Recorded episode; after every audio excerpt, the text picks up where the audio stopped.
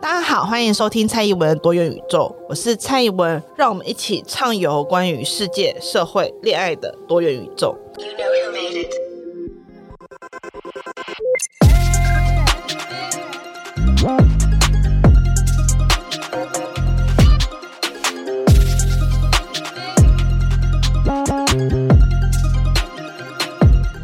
各位亲爱的朋友，大家好，欢迎收听蔡宜文的多元宇宙，我是宜文。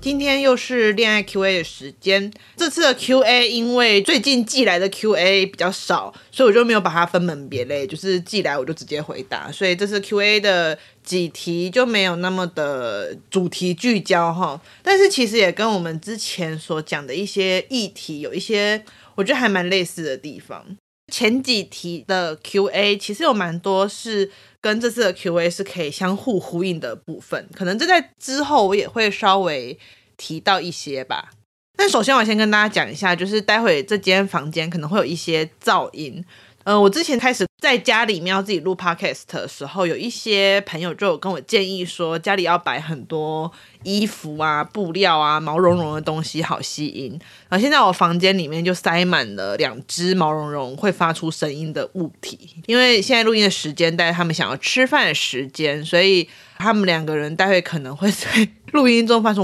“啊啊”那种声音，就请大家见谅。也有可能不会啦，也有可能在后置就被修掉了。总而言之呢，我今天要回答的题目呢的第一题，其实是身为外显特征已经不能再更明显的女同志，在男性为压倒性多数的职场，还是常常会招来不必要且有目的的关爱。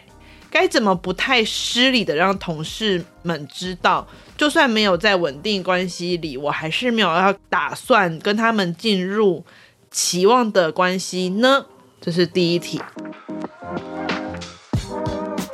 首先，这题真的是辛苦你了。就是我完全可以想到这件事情有多么的让人困扰，而且可能你跟别人讲你的困扰，大家还会觉得你是一种在炫耀，就是哦，你是女同志，你还可以吸引到男生等等。可实际上来讲，吸引到自己不想吸引的人，本身就是一件很困扰的事情。然后我这边也分享一下，之前我在演讲的时候，其实有碰过台下有人问出类似的问题，就是他说他自己觉得自己是原文哈。他觉得自己是一个踢到不能再踢的人了，然后也已经在职场出柜了。可是因为他的职场就是那种真的是男女比非常悬殊的职场，所以他一直不停的会碰到男生跟他表白，或者是乱枪打鸟的男性询问他要不要结婚啊，或什么之类的，然后他就会觉得非常的傻眼，甚至有时候他会碰到那种你只是没有碰过好男人的暗示。然后，因为是在现场举手发问嘛，所以我也可以看到她的外表。她真的是一个非常非常帅的女生，会让人有点心生萌动的那种等级的帅。她讲完过后，她就对我摆出了一个还真的很困扰的脸，就是她真的是不懂，就是她最后就说，有时候她真的很想要问她的同事说：“你真的有这么缺吗？”但是基于同事间的友好，她也不好意思问出口。所以我想，这位来信的旅客一定也有类似的想法，就是觉得说：“天哪，我都已经这么明显了，我都已经这么明确了。虽然我不知道你有没有在职场中出柜，因为在来信中是看不到有有没有出柜这件事。但是无论你有没有出柜，其实你都不大应该面临这样子的状况。所以我也不会叫你说你就出柜试试看，因为在职场出柜会有很多其他的问题。”或者是可能你现在职场没有对同志这么的友善，但是就是无论今天是异性恋或者同性恋，很多女性其实都会有一种在职场当中被当成是潜在的交往对象的这个困扰。呃，你想看，即使是我刚刚所讲的那个踢到不能再踢的女性，她都有这样子的困扰了，更何况是那些确确实实是异性恋的女性，就是。无论在这个光谱哪一个极端，其实很多女性都会遇到在职场当中被预期为是这个职场当中的男性新娘候选人的这个想象，而这个想象，特别当你没有一个稳定的关系，你没有一个稳定的男人拥有你的时候，好像他们就觉得自己有这个机会可以抢夺到这一个新娘这件事。其实这件事情是我觉得对于女性在职场当中很不友善的一个地方。就是我进入职场，我当然是想要工作啊，又不是我进入职场是想要找一个所谓的好男人嫁掉，或者是我是来参加恋综什么单身式地狱。就是我又不是来谈恋爱的，我是来工作的。可是我却要耗费很多心力去处理。我不想要处理的亲密关系跟情感关系，然后我还要在意我的拒绝或者是我的反感会不会太失礼，会不会影响之后的同事关系，甚至我还要担心，因为这个职场大多数都是以男性为主的上司或是我的老板可能都是男性，所以可能我还要担心说，如果我表现太过于失礼的话，我的上司或老板可能不大会理解我，可能就是会最后在。选择我跟其他同事之间，而选择了我的其他同事，而不会愿意去选择我做升迁，或者是甚至会把我辞退。所以，其实我能够理解这种焦虑跟担心是很可怕的。就是大家会觉得这件事情是一个很轻而易举的事情，但其实这件事情是很可怕。它虽然我们有时候听当事人讲起来会是一个笑话，像是。我那时候听到那个演讲的人，他开始讲的时候，他也是自己有点嘲笑自己，说是不是有那么缺？但是你深刻去听他讲，你就会觉得确确实实他就是为这件事情感到困扰。所以我在这边就是跟我的听众，无论男女，就是提到说，有时候在职场当中，你可能会对某些人抱持好感，毕竟你跟他相处很久，然后你可能对他也会抱持一定的。希望或者是抱持一定的期待，就是期望说我们俩相处这么久，可能会缔结出一段关系。但实际上呢，就是在职场当中，对方有时候可能是一个很难拒绝你而已，或者是他只是基于工作关系而对你表达友善，并不代表他对你一定有善意。那第二点是，如果你正因为这件事情而困扰人，请你要把这件事当成是一件大事。因为你的困扰是很重要的，因为你在这个职场当中，你本来就应该要可以合理的表达出你的意愿。可是之所以不能表达出你的意愿，是因为你在这个职场当中，你缺乏了某一些权利，而这个缺乏的权利其实是让你不大舒服，而且甚至是让你有点受伤的缘故，所以你没有办法好好的去表达你自己的意愿。那接着就要回到这位旅客的问题了，就是嗯，要怎么样不要太失礼的让同事们知道？就算没有在稳定的关系里面，也没有打算要跟他们发展关系呢。首先就是没有一个不失礼的方法。为什么呢？因为对于这群人而言，他们的礼就是你接受一个异性恋的关系，你接受他们的追求，你接受他们的想法。我要说坦白一句话，就是对于很多男人而言，他的礼，他认为一个女人有没有礼貌，就是在于他有没有接受。不管怎样，只要你不接受，他们预先就已经觉得你对他不够礼貌了。所以。你很难不失礼，因为拒绝本身而言就是一件会让他们觉得失礼的事情。即使拒绝根本就不是一件失礼的事情，拒绝明明就是一件每个人都应该要可以随意说出口的事情，因为这是表达你自己的意愿。所以我会建议你好好的、明确的做出拒绝，很坦白的跟对方说。无论你要不要出柜来，跟他说，我对于你，或者是我对于你们没有兴趣，而且未来也不会喜欢上你。不管怎样，我都不想要跟你发展出一段亲密关系，或者是任何进入异性恋婚姻的关系。我对你就是不感兴趣，但是我还是很呃希望能够跟你维持良好的同事关系。但同时呢，虽然说这样讲有一点。把人当成坏人看待，但我会觉得，在这一连串的东西当中，就是嗯，稍微的留一些证据，例如说，当你明确拒绝对方的时候，你可以留下讯息，或者是留下录音，或者是留下 email 等等的东西作为一个证据。嗯，我知道这样好像有点把对方当成坏人来看，但是依照我目前为止听过的职场这种追求的事件，很多最后发展成过度追求跟性骚扰，在职场或者是在公司内部的性平会，或者后来进展到社会局性平会的时候，很容易会因为没有证据而没有办法进入到下一步，所以我会尽可能保护自己的一个方式，可能就是。留着证据，虽然说我个人是很不喜欢“保护自己”这个词，因为我觉得这就不是一个被行为人应该要做的事情，就是我应该要爽拒绝就拒绝，但是这可能就是一个目前还没有办法的事情，就是我们还没有办法改变这个体制，所以我们必须要在这个体制上多留一手。那第二个其实就是，如果对方其实并没有跟你明确告白，他只是例如说他只是暗暗的对你比较好，或者是他暗暗的给你一些关心，例如说你晚上要回家，他就说什么我要陪着你一起走啊等等之类的。那我觉得一部分是你可以评估这个人是一个怎样的人，我相信大家都有基本对于人类的评估能力。然后你觉得这个人他是一个值得交往，我说交往不是亲密关系的交往，例如说他是一个不错的朋友，他是一个值得推心置腹的同事的话，那我觉得你其实还是可以跟他维持一定的互惠关系，例如说。他送你东西，你就送他东西回去；他请你看电影，就请他看球赛。就是你还是可以跟他维持一个作为一个同事、作为一个朋友的关系。那我相信，他如果知道你对他没有意思的话，如果他今天是个好人，他今天。真的是一个很 nice 的人，那你对他表达说，哎，我只是想要跟你发展出一段朋友的关系，然后我也会尽力的跟你互惠啊，一起交换意见啊，等等。那我相信他也不会太生气，就是如果他真的是一个好人的话。但如果就评价这个男的或者这个人就是不值得交往，然后他也完全，你可以预期他大概是一个会因为你拒绝他就发疯发癫的人，那我建议你就。尽量的就直接跟他拉开距离，把那个所谓的有目的的关爱都关掉，尽量不要接受，然后委婉的也不用太委婉，就是带着一点强硬态度的拒绝。而且我会建议这个拒绝最好是发生在大众面前，让大家知道你持续的拒绝他，而且你并没有要接受他的这一些好意跟关爱。那同样的，我还是会建议，如果可以留证据的话。就留下一些证据，例如说 email 啊，或者是你们之间的对话记录啊等等，因为很多不是很好的潜力曾经有出现过，所以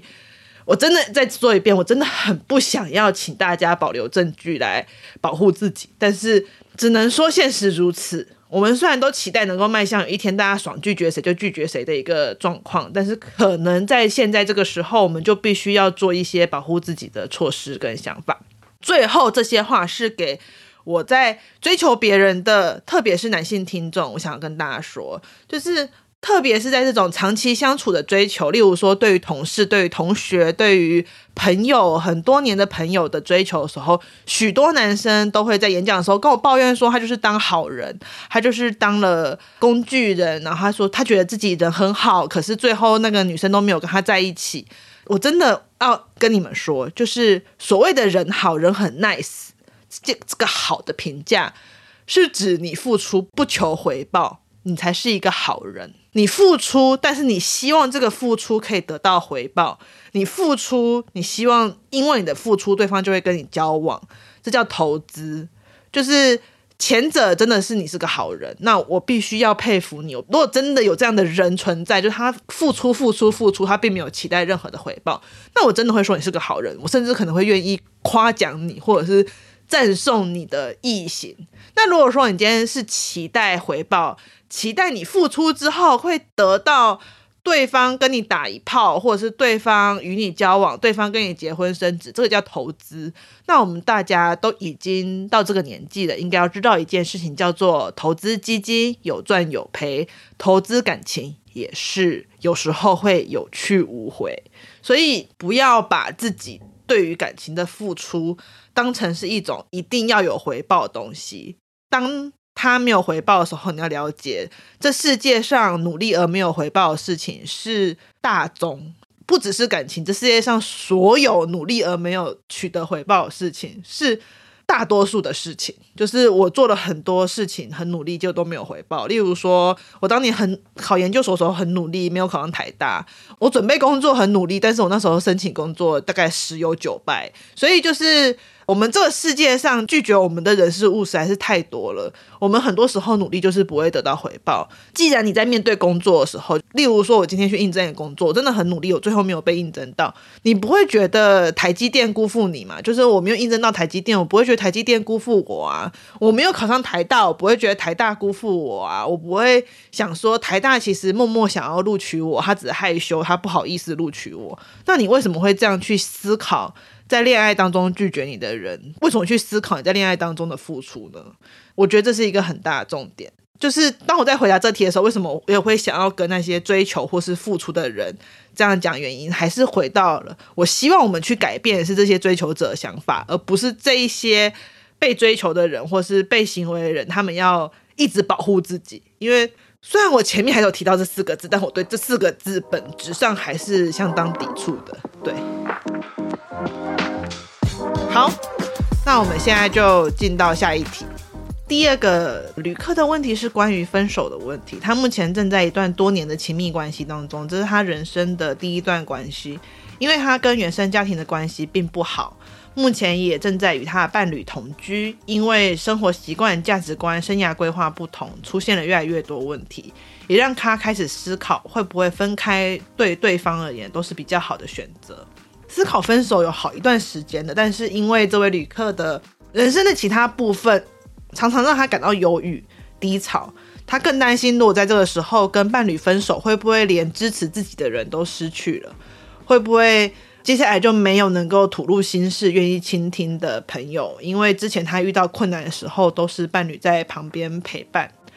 那因为没有分手的经验，加上害怕失去支持，让这位旅客不敢分手，但也让他觉得自己很羞愧，觉得自己很脆弱。想问问有没有什么建议，或者是有没有可以预先做调试的部分？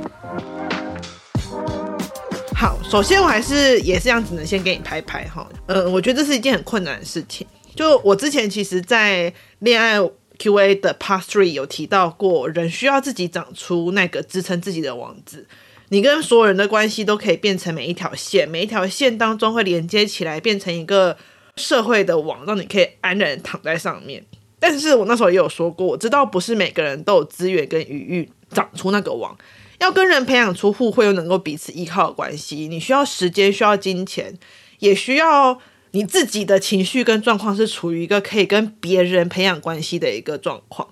那有时候你可能会在各种不同的情况下，不小心就只剩下那一条最初的线。这个最初的线对很多人可能都不一样，有些人是父母，有些人是朋友，有些人是伴侣。那在这个问题的情况下，其实就是他好像只剩下伴侣，那他又发觉自己跟伴侣其实没有那么适合，可能相处起来很痛苦，但是他又不敢把这条线剪断，因为他怕自己一剪断，可能就会掉下去了。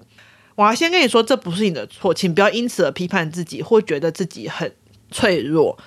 人际关系是这样的，就是我们这个世界上人跟人之间缔结关系，它多数时候是两种东西，一种就是我常常说的所谓的这个社会安排给你的位置，以及就是你这个位置当中你所处的一个状态，它可能是来自于阶级的，来自性别，来自族群，来自原生家庭，来自教育程度等等。另外一个就是很玄的，就是缘分。有时候可能你就碰到哪一些比较好的缘分，你就可以缔结一些比较好的关系。我举我自己为例好了，就是我其实从小到大都不是那种很受欢迎的小孩，这也不令人意外吧？就是大家看过我骂人的样子，我从小到大其实都是属于那种在班上比较边缘，然后比较不是那么受人欢迎的小孩。甚至是在成长某个阶段，其实是有碰过那种，就是全班都很讨厌我那种情况。我并不是要装可怜，说什么哦，所以怎样，而是我是想跟大家说，我们有时候会不会在一个团体，在一个群体当中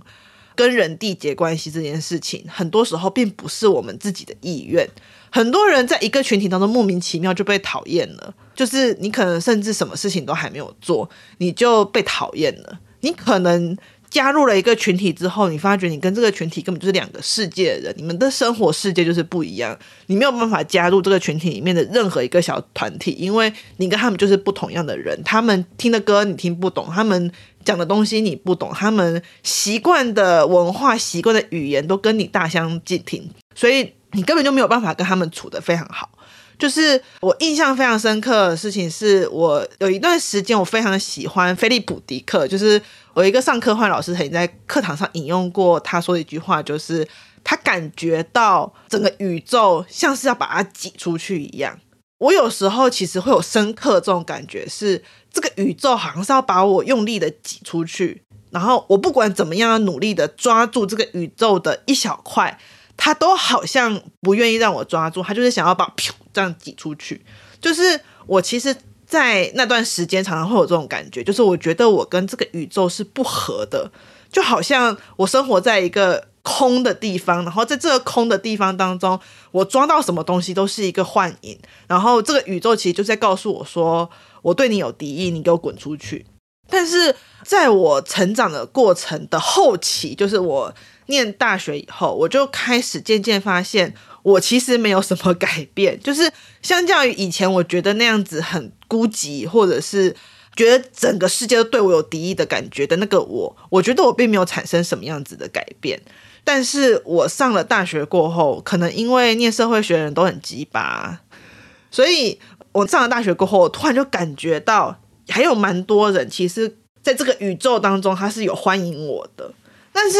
我要说的事情，这个对我而言，它不是一个。我是否努力，或是我是否有意愿的关系，而是我觉得只是刚好运气好。我上大学的时候，因为甚至清大人社系还不是我的第一志愿，就是我上大学填到了一个系，然后在这个系里面，我碰到了一些跟我很相似的人，我就跟他们变成了朋友，然后我突然就。慢慢的有能力去长出那一个支撑自己的网子，可是这是一个非常运气的事情。我要说的就是，我觉得我是很幸运。如果我当初可能差一两分，可能多一两分，我去了别的地方，我可能也会长出那个网子，这是可能的。也可能会在某一个系里面长出了我自己的网子，也可能会在。某一个工作场合长出了我自己的网子，我说的事情是以上这些种种都是有可能的，但是我就是很幸运的，刚好在我大学的时候碰到了很好的朋友跟很好的情人，然后他们愿意让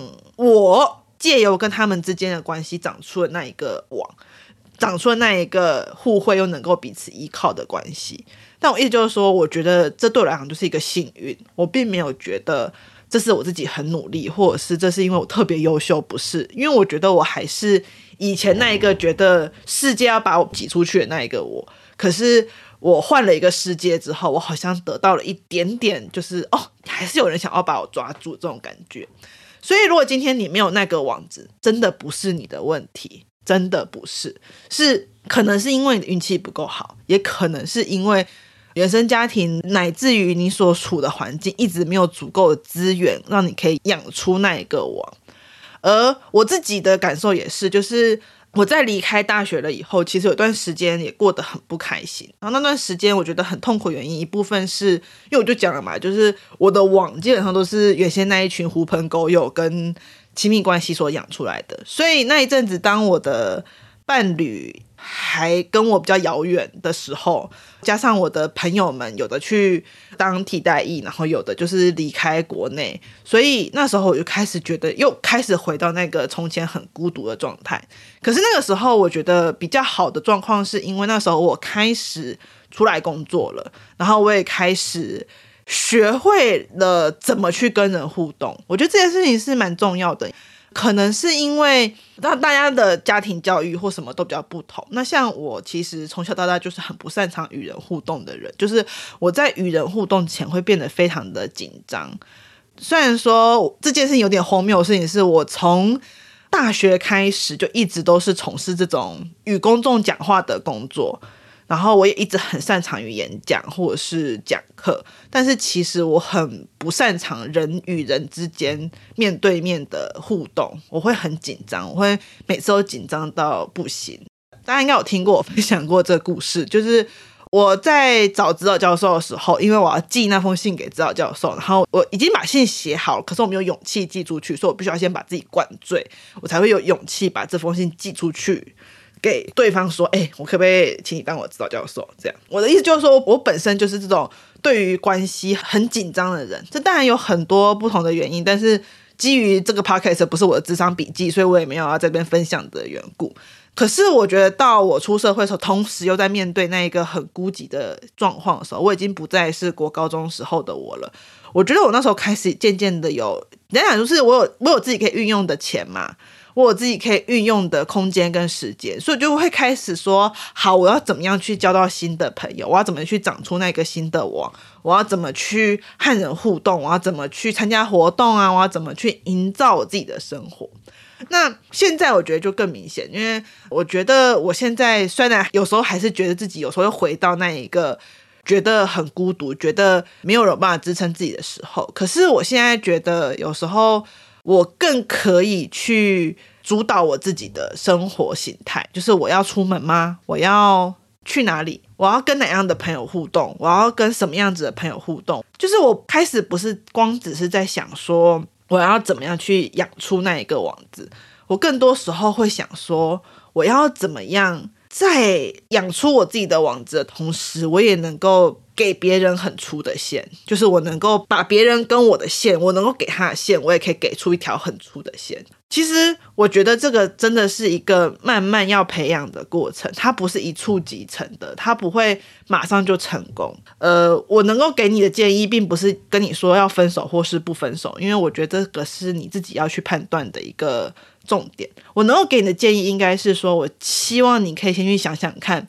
你现在所想要的东西是什么。那你需要心灵的支持，你需要有人支持你，你的伴侣给你的支持这件事情重要吗？那你的伴侣给你支持这件事，你觉得很重要，但是那你为什么跟他觉得相处起来很痛苦？你为什么觉得？关系之间出现很多问题，应该要分开比较好。那这些问题能不能跟他讨论呢？能不能去跟他讲呢？因为如果他今天是一个很能够支持你的人，他应该也会期待自己可以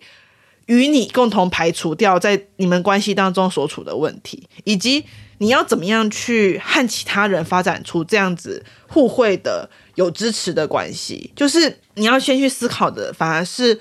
我要怎么样让这些关系的力量从我自己身上长出来。当然有可能，你可以说现在你还没有这个能力，例如说你在经济上面可能还不够自主，或者是你可能在情绪上面还有一些些痛苦的地方，让你没有办法去进行这件事情。那也没有关系，我觉得那就休息一下，不需要这样逼迫自己要在现在做出决定。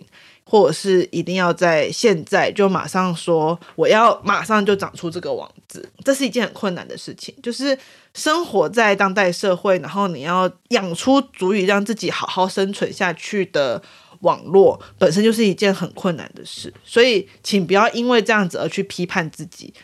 回过头来，我会觉得可以的话，好好的去跟你的伴侣讨论这个问题，好好的去跟他讨论说。我们有没有可能一起度过这个难关？即使最后你们在关系方面没有办法取得和解，没有人规定分手之后的情侣不能当朋友啊，没有人规定分手之后的情侣他没有办法支持你、支撑你，或者是继续当你心灵上面的依靠。当然啦，我还是会说，不要把它当成唯一，你还是要尽可能去养出其他的东西。就算你今天养出了其他东西。对方不是人也没有关系，就例如说，你最后养出来依靠是电动，你觉得玩电动可以支持你，或者是你养出来依靠是绘画、是音乐都没有关系。我还是会期待你养出一个属于你自己、能够支撑你自己的网路，另外一条线。但是也不要这么快的就说好，就是最初的线是伴侣这件事情是错的，我要当机立断的马上剪断，就人生不用活这么极端。我们都应该要给自己更多的机会，同时你也应该要给对方一点机会。或许他其实是在期待你可以跟他谈谈。好，接下来我们就火速进入第三题。嗯、这题的内容是这位旅客的伴侣的父母亲是他非常讨厌的类型，但他其实想要有婚姻关系，可是一想到跟这两个人缔结法律关系。作为旅客就会觉得非常痛苦。现阶段他呢想到能做，就是要反复观察伴侣如何扮演他跟他父母之间的桥梁，反复确认婚后会不会被阴。但是在这个过程当中，就让他跟他的伴侣之间关系紧张，所以他想要问说：预料到有糟糕公婆的婚应该要怎么结？好，首先回答这个问题呢，我要。先请你自己想一个问题，因为我不会回答，就是你为什么会想要结婚？那、啊、我不是这个问题答案能够回答的人，这题必须要丢给你自己想。就是结婚对你而言的意义是什么？是你跟对方要产生关系，还是你觉得时间到了就应该要结？你觉得婚姻这件事情就是必要的，或者是你觉得这是爱情的保证？等等等等等，这些东西只有你自己可以想清楚，我没有办法帮忙你。我可以讲的东西是我并不觉得一个人结婚之后就必须要跟双方的父母产生连带或是关系，我不觉得。可是这个社会觉得，我们很难去对抗这个社会。我先跟大家说一件事，就我也是曾经是那种很天真无邪、善良的人，好像讲现在不是天真无邪、活泼善良。就是我以前也是这种天真活泼、善良那种，你知道，就是说我结婚是要爱这个人呐、所以我结婚是人跟人之间结婚，又不是家庭跟家庭。可是你这么想，你的父母、他的父母、他的家人不会这么想，我们会这么想，没有错。我跟对方可以说好就好，但是我们其实很难去改变这个社会跟双方家人对于这件事情的看法。所以，其实我在婚后我就改变了这个想法。为什么呢？因为先跟大家说，我觉得爱屋及乌是一个屁话，就是没有人会伟大到爱屋及乌。我爱他，我就是只爱他这个人。我对于伴侣的爱，可以让我去协助他处理他家里的问题。什么意思？就是我常会这样说，就是他面对他的家庭的时候，他是队长，我是队友；我面对我的家庭的时候，我是队长，他是队友。就像是你在玩 RPG 打怪的时候，哈，就是我们会一起去打怪。虽然把双方家庭比喻成怪，可能有一点不礼貌，呃，希望我妈没有听到这一集，但我会希望，当我配合她去打怪的时候，她可以给我我要怎么去对付她爸妈的指示。同理，我去打怪，我要去面对我爸妈的时候，我也会希望这个人可以配合我提出来的指示，去做出一些必要的回馈。那这个前提是什么？这个前提是因为。我爱我的伴侣，而我的伴侣爱我，那我希望他可以轻松一点。那很明显的，如果今天我要扮演一个我心中理想的，我们两个结婚就好，不要鸟其他人的这个状态的话，他会变得很不轻松，他会夹在中间，而我也会变得很不轻松，因为我也会夹在中间。所以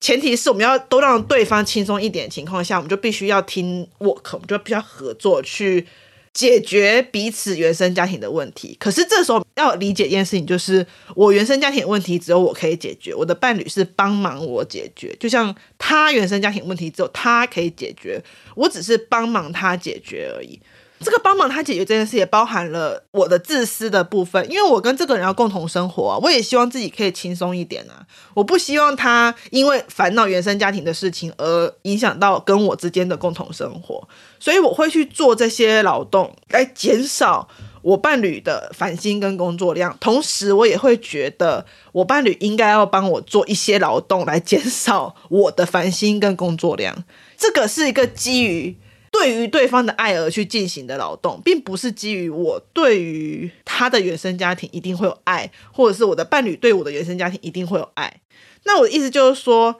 那有没有可能是基于我对他原生家庭的爱，跟他对于我原生家庭的爱呢？这当然也是有可能的。什么意思呢？是你跟对方的爱或是关系，是来自于你跟这个人合不合，你喜不喜欢你的婆婆，你喜不喜欢你的公公，你喜不喜欢你的。伴侣当中其他的亲戚朋友，我的意思就是说，有时候其实不一定是对方不好，或是对方的人很差，就有时候你就是跟这个人不合，没话聊，没有共同话题。那像这位旅客的状况，甚至是他还有点讨厌对方。那在这种情况下，硬是去要求说你们要变得像亲如姐妹、亲如母女，这是不大可能的事情。如果说我今天要去形容我跟一个女性长辈亲如母女，那我觉得那不是一个赞赏就对了，就是。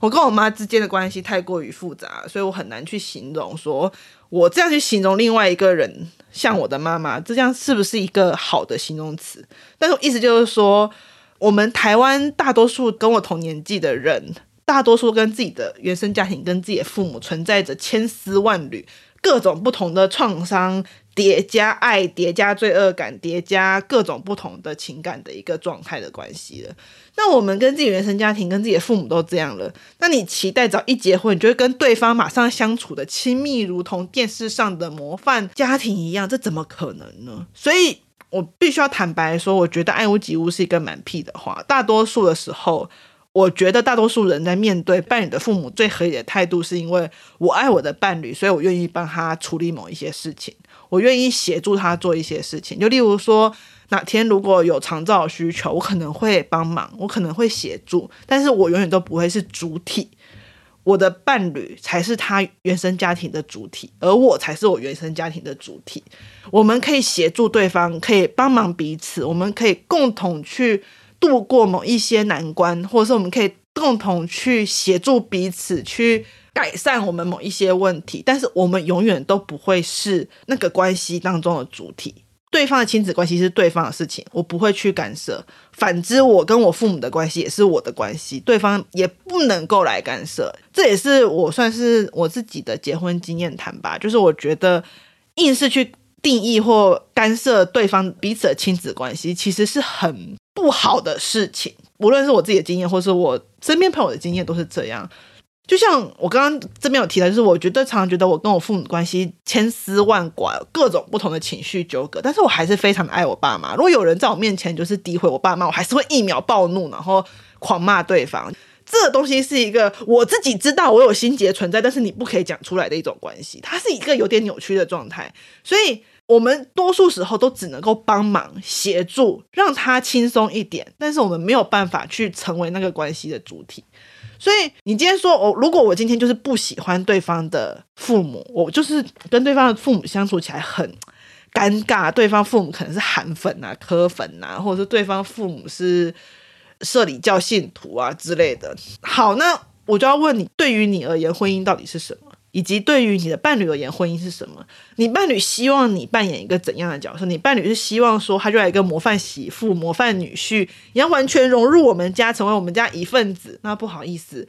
如果你伴侣是抱持这样想法的话，我建议你阿弥陀佛，赶快离开。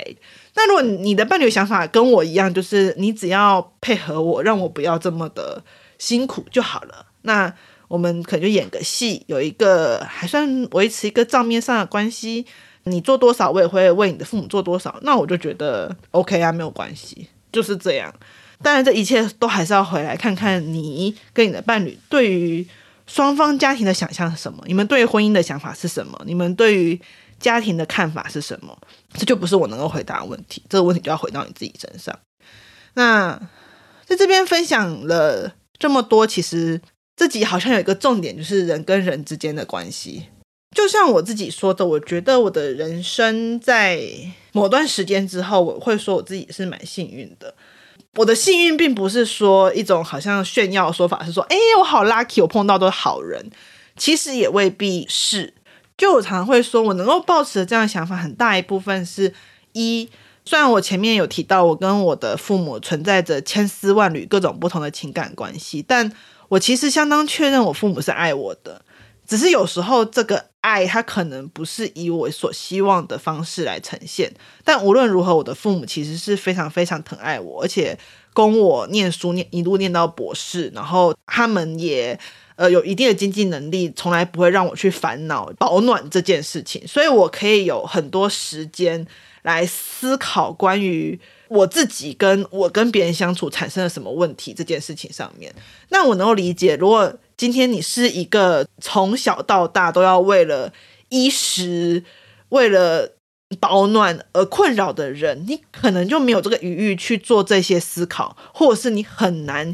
有时间去烦恼说关系这件事情。你可能就是你要当一个很当机立断的人，这个关系不行，就马上断掉了，因为对你而言，生活很多其他更紧急、更多的事情要去做。像我自己，其实到了这几年就，我就发现其实。虽然说我本身是念社会学，后来又念性别，所以好像我会是一个比较有 sense 的人。但是其实很多时候我是一个超级没有 sense 的人。像是我之前就碰过另外一个已婚的朋友，他就跟我说，他过年他要回他自己的原生家庭家那边去。那我就说那很好啊，他就说对，所以他就去租了饭店。然后我当下就觉得说哇，你好新潮哦，就是你回自己家居然是租饭店，而不是住自己家里。我就觉得这是一个很新潮的做法，他就对我露出一个苦笑，说：“不是吧？是因为家里没有空间可以住。”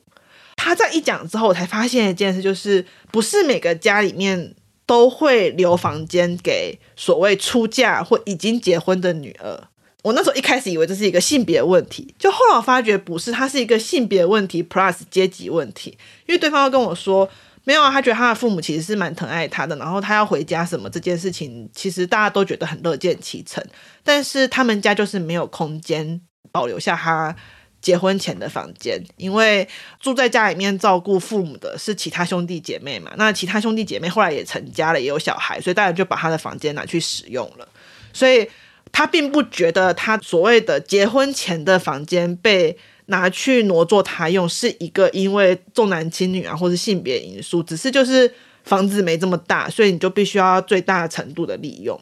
我那才发现，哎，其实很多时候它不一定是我所想象的那样子的状况，因为我也同样会受限于我自己的生命经验。所以我这边所讲的幸运这件事情，是我们必须要看清楚自己有时候在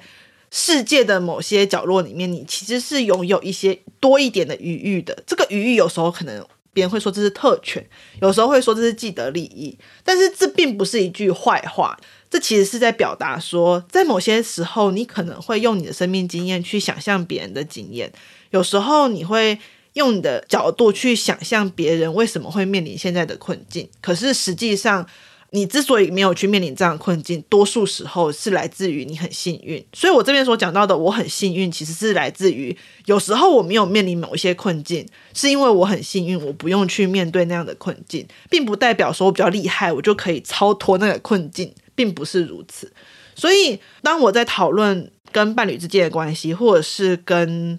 家人或是家庭婚姻之间的关系的时候，我会时刻去谨记到说。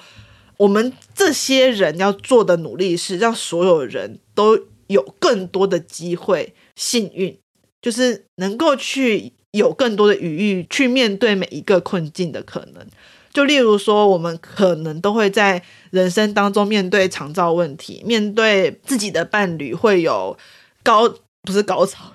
我说会有低潮，那面对自己的伴侣会有高潮，这算是什么问题？就是面对自己的伴侣会有低潮的时候，或者是面对有时候可能你会发现自己好像在这段时间内特别的没有支持系统，特别的，例如说朋友比较疏远啊，又没有其他支持系统，有时候你的人生可能就会面临到这种有些困境，是你发现你自己要去克服的时候。那我们要做的事情，其实是从运动角度来看，是要让所有人都尽可能足够幸运的去面对这些困境。而同时，我们应该也要